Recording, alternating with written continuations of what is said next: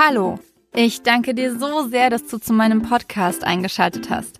Ich bin Andrea, Autorin und Self-Publisherin und lasse dich hier in meine Welt zwischen den Worten tauchen. Willkommen zu Folge 22. Heute erzähle ich dir von den ersten Testleserrückmeldungen zu meinem neuen Buch, warum ein Roman ohne Konflikte einfach langweilig ist und warum ich als mörderische Schwester online gelesen habe. Danke, dass du dabei bist, dass du eingeschaltet hast. Wenn du keine weitere Folge verpassen möchtest, dann klick jetzt auf Abonnieren. Ich hoffe, du hattest eine wunder wunderschöne Woche und es sind ganz, ganz tolle Dinge passiert in deiner Woche. Bei mir waren das auf jeden Fall die Rückmeldungen zu meinem neuen Buch.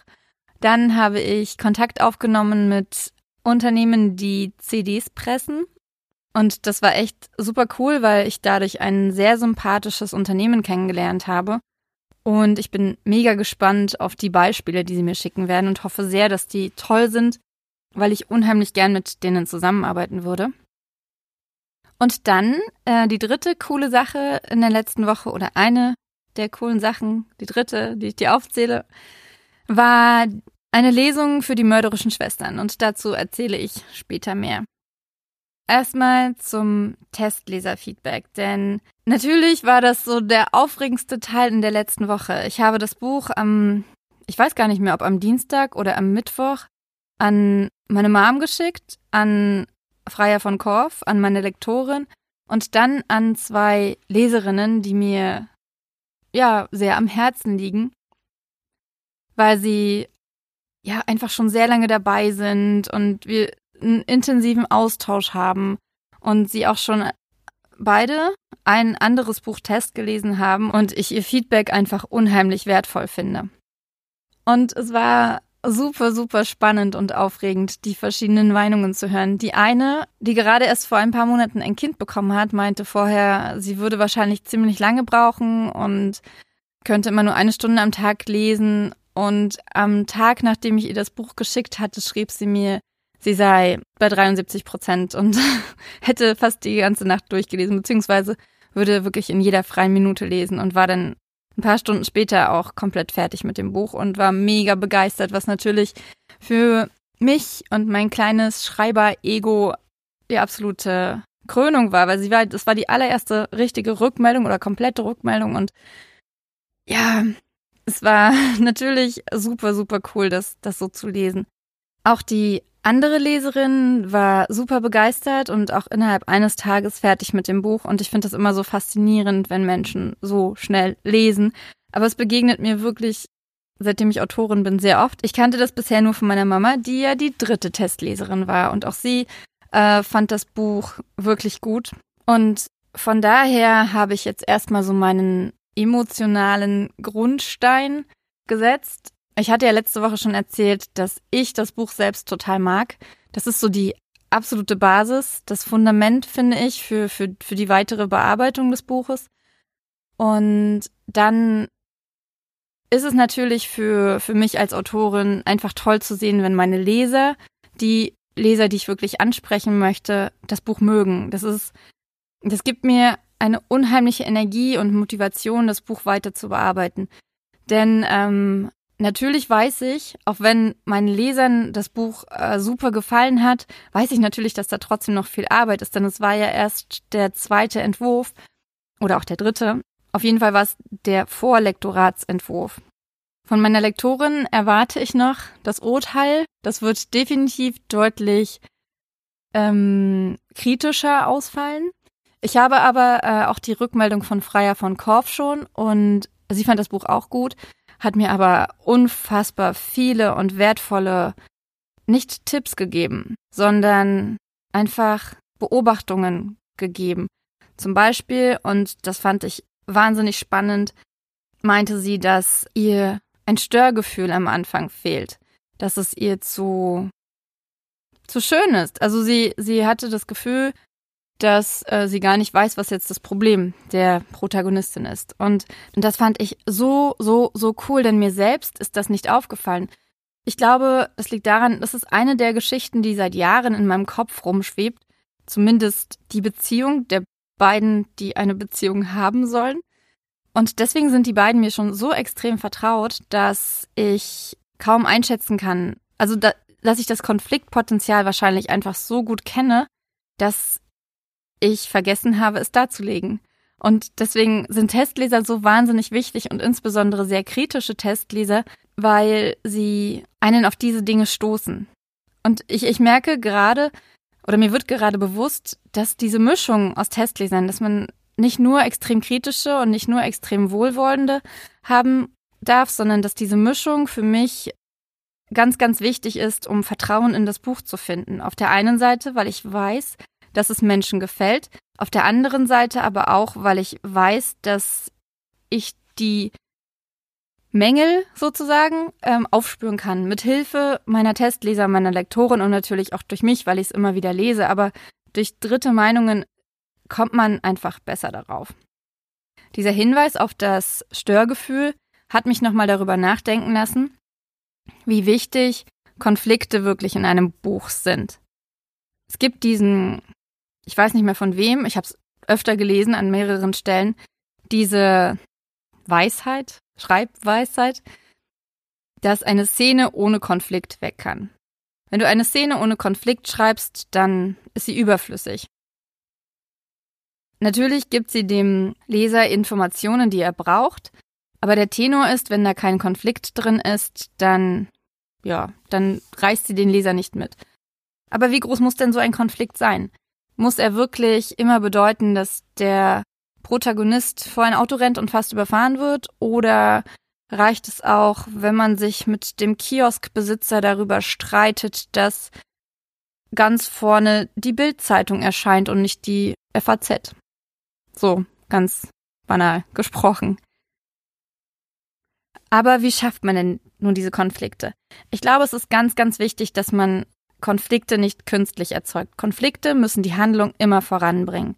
Ein Konflikt, der einfach nur an der Seite lagert und ähm, nur dazu da ist, ein bisschen Unruhe in das Buch zu bringen, nervt die Leser, glaube ich, ziemlich doll. Also mich als Leserin würde so ein Konflikt nerven, besonders wenn es gehäuft auftritt. Und dann merkt man ziemlich schnell, dass es nur dazu da ist, um ja, halt Unruhe zu stiften und die ein, ja, um, um, um, den Konf um des Konfliktes willen, den Konflikt erschafft. Wenn der Konflikt aber dazu da ist, äh, die Handlung voranzutreiben, weil zum Beispiel die Protagonistin mit dem Auto auf der Autobahn fährt und dann stellt sich eine Straßensperre auf, weil Umweltschützer dafür demonstrieren wollen, dass genau an diesem Tag jedes Jahr kein Auto gefahren wird, dann hat sie ein Problem. Und äh, dieser Konflikt ist wichtig. Sie aber einfach nur die Straße lang fährt und dadurch ja eine Stunde später nach Hause kommt und aber gar nichts weiter passiert, dann ist der Konflikt einfach nur nervig und dann weiß ich nicht, warum das jetzt überhaupt auftaucht. Natürlich können solche Sachen, gehören solche Sachen zum Alltag dazu. Gut, eine Straßensperre auf der Autobahn jetzt nicht unbedingt von Umweltschützern, und wir wollen den Alltag beschreiben, aber wir wollen vor allem und zuallererst immer die Handlung voranbringen. Und dazu können Konflikte enorm beitragen. Zum Beispiel, wenn man Streitpunkte zwischen den Charakteren findet. Und das müssen nicht unbedingt zwischen den, den, den großen Gegenspielern die Streitpunkte sein, sondern es können sich auch kleine Argumente untereinander ergeben, wie zum Beispiel mit dem mit dem Zeitungsverkäufer und man durch dieses Argument einfach in, länger an diesem Zeitungsstand stehen bleibt und deswegen eine bestimmte Person trifft. Genau. so in die Richtung vielleicht. Äußere Umstände sind ganz, ganz wichtige Lieferanten für Konflikte. Wenn etwas, ja, wenn die Straße gesperrt wird, das ist ein äußerer Umstand. Oder äh, wenn mein Auto nicht angeht, das ist ein äußerer Umstand und ein Konflikt, denn Konflikt bedeutet nicht immer nur Streit, sondern Konflikt bedeutet, dass der Protagonist nicht das machen kann, was er vorhatte zu tun. Und dass sich deswegen die Handlung ändert oder dass sich ein wichtiger, dass sich, dass sich die Handlung in eine andere Richtung bewegt, als man es vielleicht erwartet hätte. Dann gibt es natürlich die inneren um Umstände, wie Zweifel. Ich würde dazu zum Beispiel auch eine Krankheit zählen. Einfach wenn, wenn ich durch mich selbst oder der Protagonist sich durch sich selbst davon abgehalten sieht, etwas zu tun. Und, und deswegen ein Konflikt lässt sich für mich immer dann finden, wenn man vom Plan abweicht. Besonders von dem, den der Leser erwartet. Denn natürlich baut man eine gewisse Erwartungshaltung auf und wenn man die durch einen Konflikt dann umschubsen kann, erzeugt das weitere Spannung. Denn der Leser, der vorher gedacht hat, er wüsste genau, in welche Richtung das geht, weiß es jetzt nicht mehr. Besonders spannend finde ich in diesem Zusammenhang den inneren Konflikt, weil er die Schwäche des Helden zeigt und ihn nicht als den totalen, tollen Typen darstellt, der sowieso alles schafft und dann ist es ja auch egal. Dann muss man sich ja keine Sorgen machen, ob er jetzt mutig genug ist, um auf diesen Berg zu klettern oder diese Frau anzusprechen. Man weiß sowieso, dass alles gut geht. Und das will man in einem Buch nicht. Man möchte nicht als Autor, dass der Leser glaubt, alles würde gut werden. Man möchte, dass er es hofft. Zumindest bei Liebesromanen. Bei anderen Büchern ist das natürlich was anderes. Also es ist klar, äh, Konflikte sind wichtig, damit die Story nicht dahin sieht, damit sie nicht langweilig ist. Man braucht diese ruhigen Szenen, ja, aber die wenigsten Leser blättern die Seiten mit Enthusiasmus um, wenn sie nicht wissen wollen, wie ein Charakter seine Probleme löst, beziehungsweise wenn es gar keine Probleme zu lösen gibt. Ich kann und möchte natürlich nicht verraten, an welchen Stellen es in Pia an Konflikten mangelt. Nur so viel. Ich habe den Prolog komplett geändert, den, den du in Folge 20 hörst, den gibt es nicht mehr. Also das ist jetzt eine Szene im Buch. Und wir steigen jetzt halt komplett anders in die Geschichte ein. Und außerdem habe ich heute den Morgen damit verbracht, die ersten zehn Kapitel ein bisschen konfliktreicher zu gestalten. Und ich glaube, dass mir das ganz gut gelungen ist. Zumindest gefällt mir das Buch jetzt noch besser. Und das ist natürlich richtig cool. Man muss natürlich auch aufpassen, denn Klar, es gibt auch ein zu viel an Konflikten. Wenn man den Protagonisten und damit auch den Leser nicht zur Ruhe kommen lässt, dann wird aus dem atemlosen Page-Turner bald ein ziemlich genervtes Außer Atem sein. Aber trotzdem denke ich, dass mehr Konflikte immer besser sind als zu wenige. Ein sehr konfliktreiches Genre ist der Thriller und diese unheimlich coole Überleitung bringt mich zu meinem zweiten Thema heute oder dritten. Ich weiß gar nicht, wie man das. Das andere war so schön übergeleitet. Egal, ähm, ich bin ja eine mörderische Schwester. Das habe ich, glaube ich, schon mal erwähnt. Die mörderischen Schwestern sind Autorinnen und Krimi-Liebhaberinnen, die sich regelmäßig treffen, normalerweise vor Ort, persönlich, momentan per Skype. Wir besprechen wichtige Dinge und gibt auch immer wieder Aktionen von den mörderischen Schwestern und Dispute und alles Mögliche. Es ist auf jeden Fall ähm, eine ziemlich, ziemlich coole Runde und ich möchte einige von Ihnen, ist mir bewusst geworden, unbedingt in diesem Podcast interviewen, denn, denn das sind Frauen, nur Frauen, deswegen sind wir auch die Schwestern, haha, die einfach schon jahrzehntelang Erfahrung in der Buchbranche haben und in den verschiedensten Varianten des Krimis und des Thrillers schreiben. Und es ist super, super, super faszinierend und toll, sich mit ihnen zu unterhalten und ihnen zuzuhören. Und ja, genau, das sind die mörderischen Schwestern. Mm, wir haben eine Berliner Regionalgruppe und eigentlich wollte diese Regionalgruppe am vergangenen Samstag, am 16.05. bei der langen Buchnacht Berlin lesen. Ich hätte in der Bibliothek am Cottbusser Tor gelesen das Cottbusser Tor ist besser bekannt unter dem Namen Cotti und dort gibt es eine Bibliothek. Und dieser Ort ähm, verbindet für mich eine ganze, ganze Menge, denn wir sind sehr viel dort und es zeigt so viele verschiedene Seiten von Berlin. Es zeigt die touristische Seite, die wirklich, wirklich unterste Seite von Berlin, also die schmutzigste, die ähm, wo sich auch wirklich die Menschen am Abgrund befinden. Ich glaube, die Kriminalität ist unheimlich hoch dort. Aber auf der anderen Seite ist es kulturell auch ähm, sehr, sehr gemischt einfach. Und egal in welche Richtung man geht, man begegnet Berlin. Und das macht diesen Ort so besonders für mich. Und ich bin unheimlich gern und auch sehr viel dort. Und deswegen habe ich mich sehr auf diese Lesung gefreut, die ja leider nicht stattfinden konnte wegen der Corona-Maßnahmen oder Anti-Corona-Maßnahmen. Die liebe Nadine Teuber, das ist eine befreundete Autorin von mir, die auch eine mörderische Schwester ist, hat sich dann überlegt, dass wir die Lesung online durchführen könnten, dass wir online lesen könnten, sowohl auf Facebook, aber auch auf YouTube. Und so hat sie einen YouTube-Kanal ins Leben gerufen. Und wir haben entweder Videos aufgenommen oder live am Samstag gelesen, wenn wir Zeit hatten. Ich habe ein Video aufgenommen. Und zwar sechsmal, glaube ich. Aus den verschiedensten Gründen. Letztendlich war das aber ziemlich cool, dass ich es so oft gemacht habe, denn nach der vierten Variante fiel mir auf, dass ich es ziemlich cool finde, wenn ich in die Kamera gucke.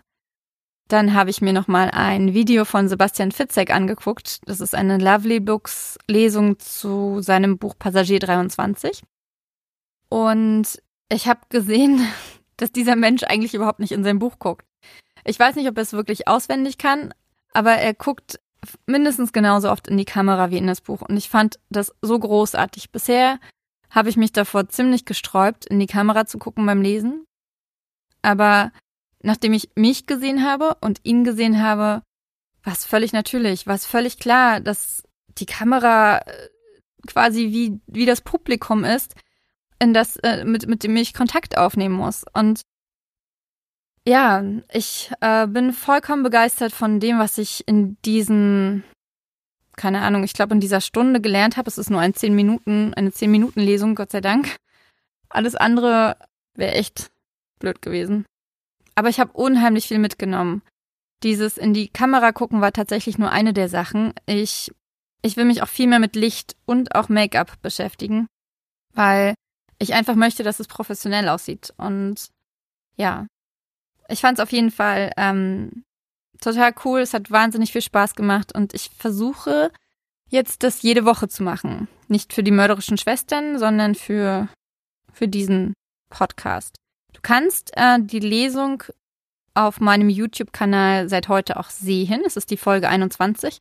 Und natürlich kannst du sie auch hören. Vielleicht hast du das sogar schon gemacht. Was ich ähm, auf jeden Fall total cool fand und ich hoffe, das klingt nicht eingebildet oder irgendwas. Mein Schwiegervater, der auf meiner ersten Lesung dabei war und mir damals extrem negatives Feedback gegeben hat. Ähm, also nicht extrem negativ, das stimmt nicht. Aber ähm, sehr kritisches Feedback gegeben hat, was auch super war und total toll war, hat mir ähm, jetzt nach diesem Video quasi genau das Gegenteil gegeben. Er war vollkommen begeistert und fand es richtig toll und das macht mich so froh und stimmt mich so dankbar, denn ich weiß genau, wo das herkommt. Es kommt wirklich vom Sprechtraining und von dem Selbstvertrauen, das ich in den letzten anderthalb Jahren seit meiner ersten Lesung sammeln konnte. Und ich bin wahnsinnig dankbar für, für diesen Prozess, dass, dass dieser Prozess mich hier hingebracht hat. Was nicht bedeutet, dass ich angekommen bin. Ich habe es ja gerade gesagt, ich habe jetzt auch bei der letzten Lesung wieder so viel gelernt, beziehungsweise ist mir bewusst geworden, dass es noch so viel zu lernen gibt. Oder nochmal neu bewusst geworden. Ich bin noch lange nicht angekommen oder irgendwas, aber allein, dass dieser Prozess mich hierhin gebracht hat, ist sehr, sehr, sehr, sehr cool. Von daher an dieser Stelle nochmal einen riesigen Dank, besonders an meine Sprechtrainerin, falls sie das hört. Ähm, ja, und das war's tatsächlich. Wir haben gerade Harry Potter und die Heiligtümer des Todes beendet. Und mehr möchte ich dazu nicht sagen. Mich stimmt das unfassbar traurig. Ich liebe den siebten Band. Ich finde, es ist der beste, das beste Buch der ganzen Reihe.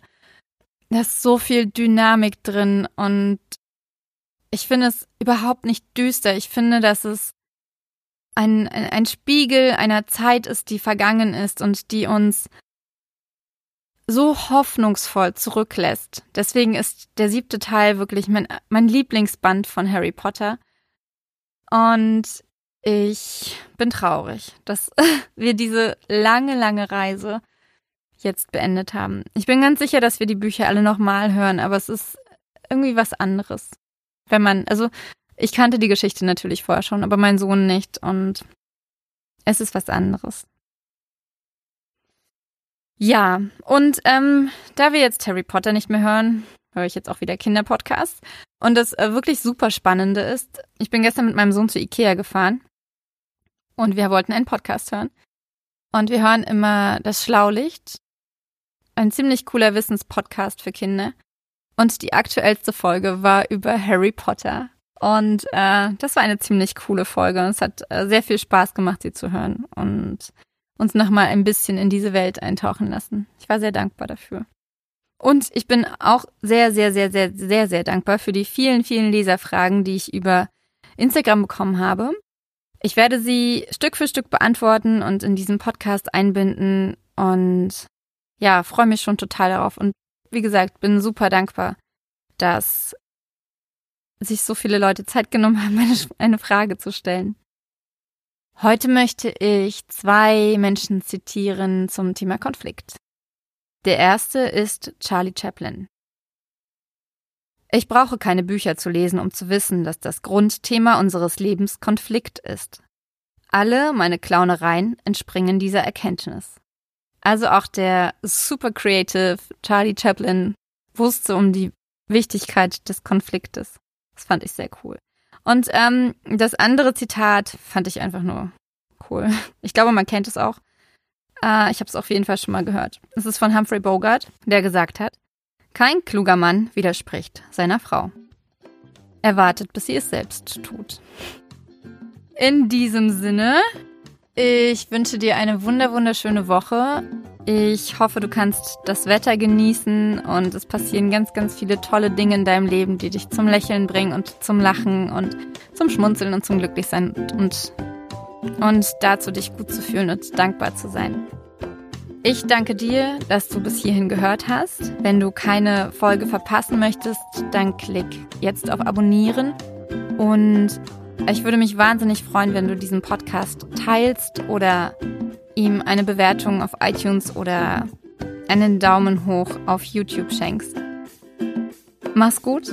Danke, dass du mich hörst und dass du mich liest. Deine Andrea.